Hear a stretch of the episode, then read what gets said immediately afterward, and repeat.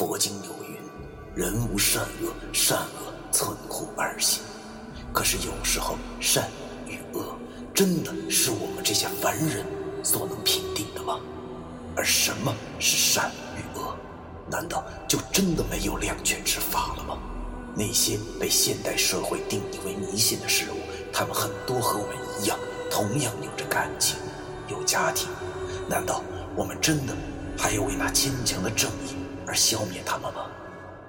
欢迎收听 FM 幺七五六八九，我当阴阳先生的大纪念。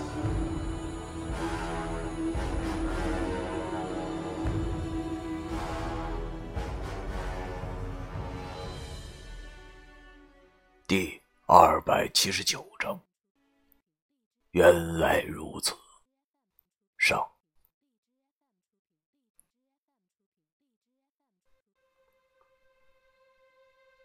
那一晚，风很大，似乎每一次我处在外面的夜晚都会刮风，也不知道这风到底是不是真实的，还是我的心在刮风。只不过我的印象中，那晚的风确实很大，很冷。我捂着嘴。浑身不由自主的颤抖，会是他？怎么会是他？这到底是怎么回事？之前杜飞宇对我无力的笑了一下，然后轻声的说：“崔泽飞，我知道你不会相信这一切，但这都是真的。”就连我自己都无法相信。说完之后，杜飞宇便将事情的真相都告诉了我。我终于知道了这一切到底是为了什么。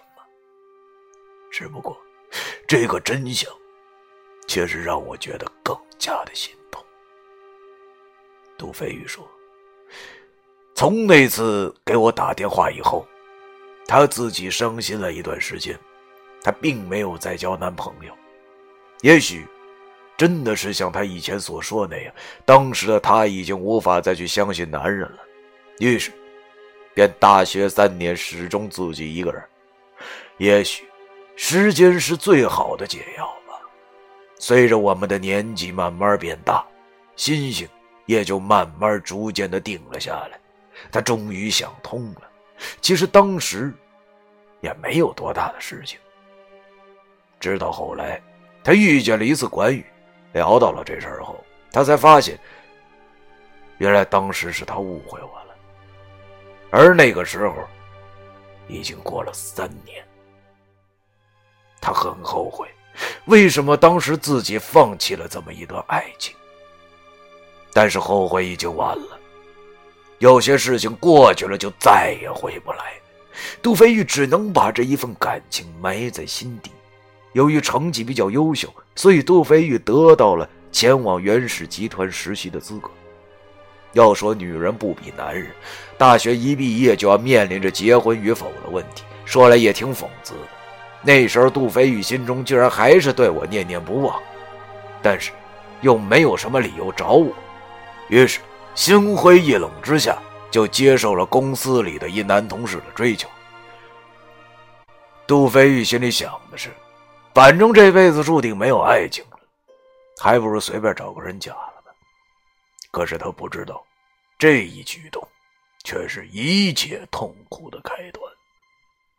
袁氏大楼每年都要死七个人。杜飞玉讲到了这里，便对我说：“我正好是那七个人之一。”杜飞玉跟我说，那一晚她加班，她的男朋友来陪她。他只感觉到一股冷风后，再次醒来的时候，却发现自己已然魂魄离体了。在感叹原来死后真的是有灵魂的同时，他也深深感觉到了遗憾。世间的事情就是这样，有些事情恐怕只有到死的时候才会觉得后悔。当时的杜飞宇心中才觉着自己生前是那样的傻。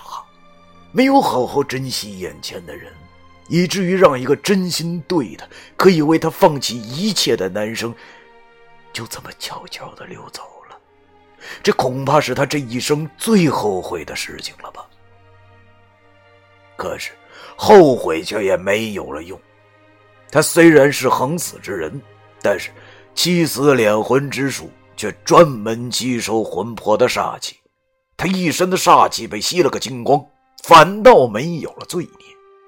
恰巧，赶上了那一晚阴兵踏界，无常勾魂，他便不由自主地飘到了医院。勾了生死簿以后，被白无常系上了黑绳子。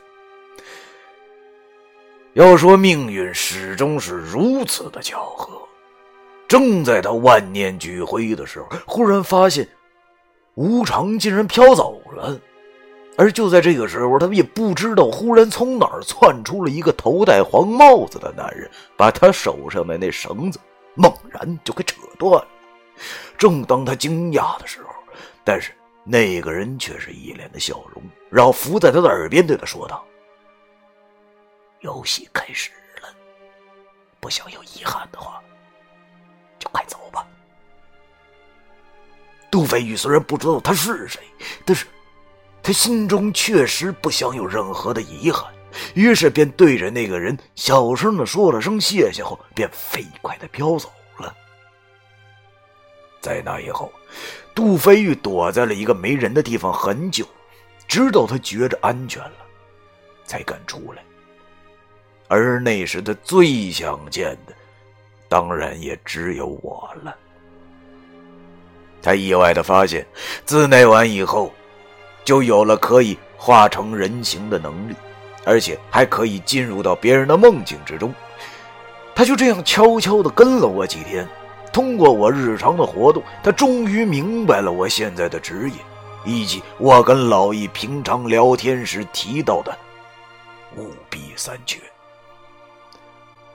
当时的杜飞宇本来想着，其实就这样远远的望着我，也不错。不过心地善良的她还是觉得有点对不起自己的那个男朋友。她现在是鬼了，所以觉得自己的死其实并不是那么简单。于是她便暗自的去探查这件事情。果然呢，那天晚上让她见到了七死草人之一的大头女鬼。她知道自己是无法阻止这件事情的，但是她生前的男朋友是无辜的，于是她便给他托梦，让他找一些德高望重的先生帮忙。听他说到这里，我明白了，她生前那个男朋友我见过，正是在我眼前第一个死去的谢志鹏。从那之后，杜飞玉就一直没有离开过我的身边。总是在远处默默的注视着我，因为他也知道人鬼殊途，我们已经是不可能了。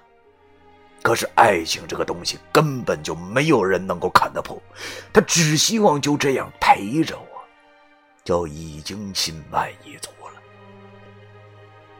一直到今晚，我人生中最痛苦的夜晚。当他看到我一个人没命的喝酒时，他生怕我自己会出什么意外，便再也忍不住了，化成了人形出来安慰我。听他说完这些话后，脑子里那一幕幕不完整的片段又浮了上来。我终于明白了，为什么石觉明会如此肯定的说那逃跑的女鬼其实一直就在我的身边。而我为什么总是重复、重复再重复的做着同样的梦？原来是这样啊！原来是这样啊！杜飞宇见到我如此伤心，便勉强露出笑脸对我说：“你知道吗，崔作飞？其实，其实我真的不想打扰你的生活。”我要求的也不多。当我知道了无常要你抓我，如果抓不回来的话，你就会死的时候，我真的想马上就出现在你的面前。可是我没有，就连我自己也恨我的自私。可是我只是希望，只是希望能多留在你身边一些时间，让我再好好看看你，我这一生唯一爱过的人。等时间到了，我再出来也不迟。可是，可是我真的无法见你受苦，真的。杜飞宇说到了这里，一副极度伤心的模样，但是却没有哭。我知道鬼是不会哭的，像是鬼眼泪这种东西也是不会轻易出现的。欲哭无泪，可能就是这样吧。其实我的心里也不好受，我终于明白了为什么我会有那种心痛的感觉。原来是这么一回事。为什么回家的火车上，关羽靠在我的肩头，我的心会痛？因为那个时候杜飞宇的心在流血。为什么在哈尔滨游乐园里，我和刘雨迪那一吻，我的心会痛？因为那个时候杜飞宇的心在流血。为什么每一次在梦里，我发了疯的追赶他，他却没有回头？因为那个时候他的心原来是这么一回事我终于明白了，为什么，为什么会这样？那个戴黄帽子的人到底是谁？我操你妈！你他妈到底是什么人？你是人是鬼呀？当初哄骗刘大叔学道的也是他，现在他妈扯断黑绳子的也是他。那他他妈到底算是个什么东西？他的目的到底是什么？我迷茫了，不知道该说些什么好。我望着眼前的杜飞宇，他，哦不，现在应该称作他了吧？我想照例苦笑，但却没笑出来。我轻声的问他：“当时在回魂路提醒我的，也是你吧？”杜飞宇点了点头，对我说：“我只恨我的能力实在是太小了，我只能走到回魂路，便再也不能往前了。所以，所以我就一直在那儿等你。我怕你找不到回家的路。”寒风似乎吹过了他的身体，虽然我不知道他会不会冷。但是我确实看到了他在颤抖。此时此刻，我也不知道哪里浮现出的勇气，没有犹豫的上前，把他紧紧的抱在了怀里。他并没有挣扎，只是依旧在瑟瑟发抖。一阵寒意从他的身体传来。原来，真的没有体温。我就这样紧紧的抱着他，脑子里乱极了，我不知道该说些什么安慰他。只听怀中的杜飞宇喃喃的说道：“好温暖，很久没有这种温暖的感觉了。”崔佐飞，我想回家，你陪我回家好吗？你答应我，不要再去找石觉明了。事情我都已经知道了，你不是他的对手的，你会死的，你真的会死的。他是那样的伤心，而此时的我却又不知道该如何回答他。如果可能的话，我当然不会去。但这是根本不可能的。要知道，虽然我不想承认，但是此时我的肩膀上依然已经压了很多希望。但是从九叔那一点，我就必须得去，更何况还有老爷，还有郑阿信。于是我只能对他说道：“对不起，我知道你受了很多苦，但是这件事……”我真的无法答应你，原谅我吧，我必须去做。杜飞宇听到我这么一说后，竟然又无力的笑了，然后他轻轻的推开了我，站在我身前望着我。良久，他便对我说：“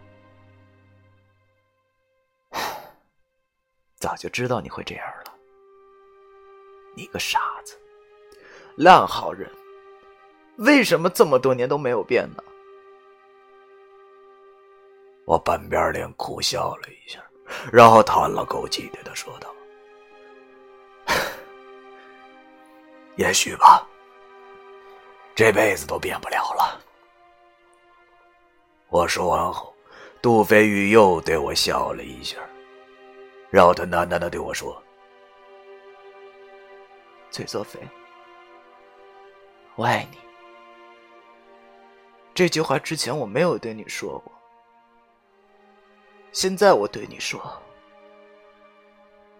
我爱你，崔作飞，我是不会让你死的。我刚想说点什么，杜飞玉的眼神忽然变得很坚定，只见他忽然一个转身，然后就消失不见了。你去哪儿啊？